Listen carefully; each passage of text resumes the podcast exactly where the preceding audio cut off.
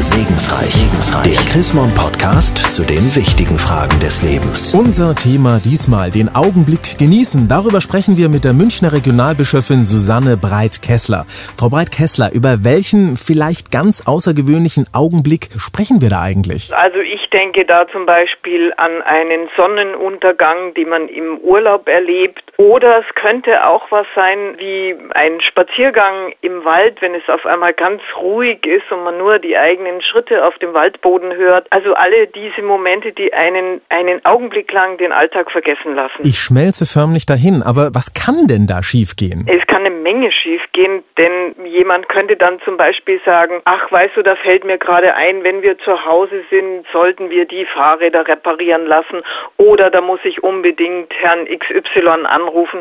Also mit solchem Gerede kann man den Zauber eines Augenblicks zerstören. Was ist denn das dann? Ist das Gefühlskälte des anderen? Ist das Abgestumpftsein oder Durstigkeit oder vielleicht bei Männern vielleicht Stofflichkeit? Was ist das?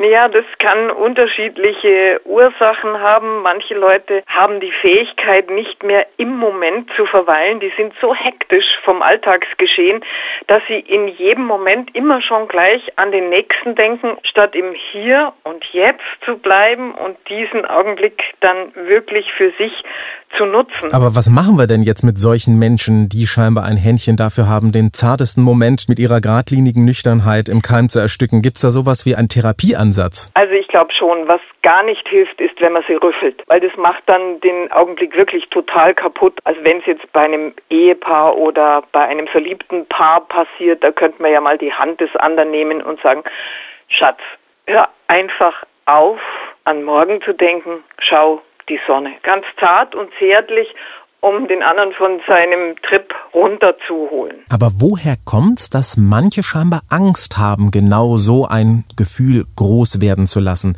Ist das die Angst vor den Gefühlen? Manchmal schon, ja dass die Gefühle einen wegreißen und dass man sich dabei halt selber begegnet.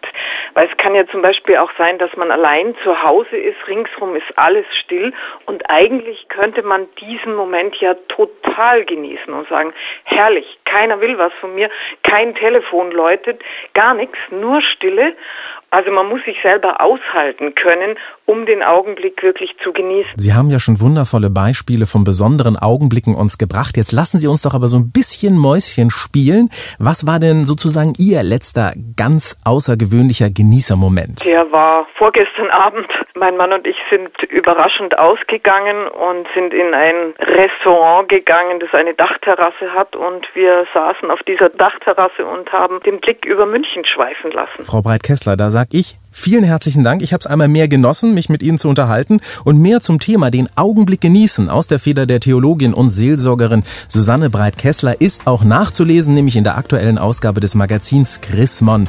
Ein Blick in das aktuelle Heft lohnt sich also allemal und wir freuen uns darüber hinaus auch über eine E-Mail von Ihnen. Schreiben Sie einfach an segensreich.chrismon.de. Ich sage derweil Dankeschön fürs Zuhören. Bis zur nächsten Ausgabe von Segensreich, Segensreich. der Chrismon Podcast zu den wichtigen Fragen des Lebens.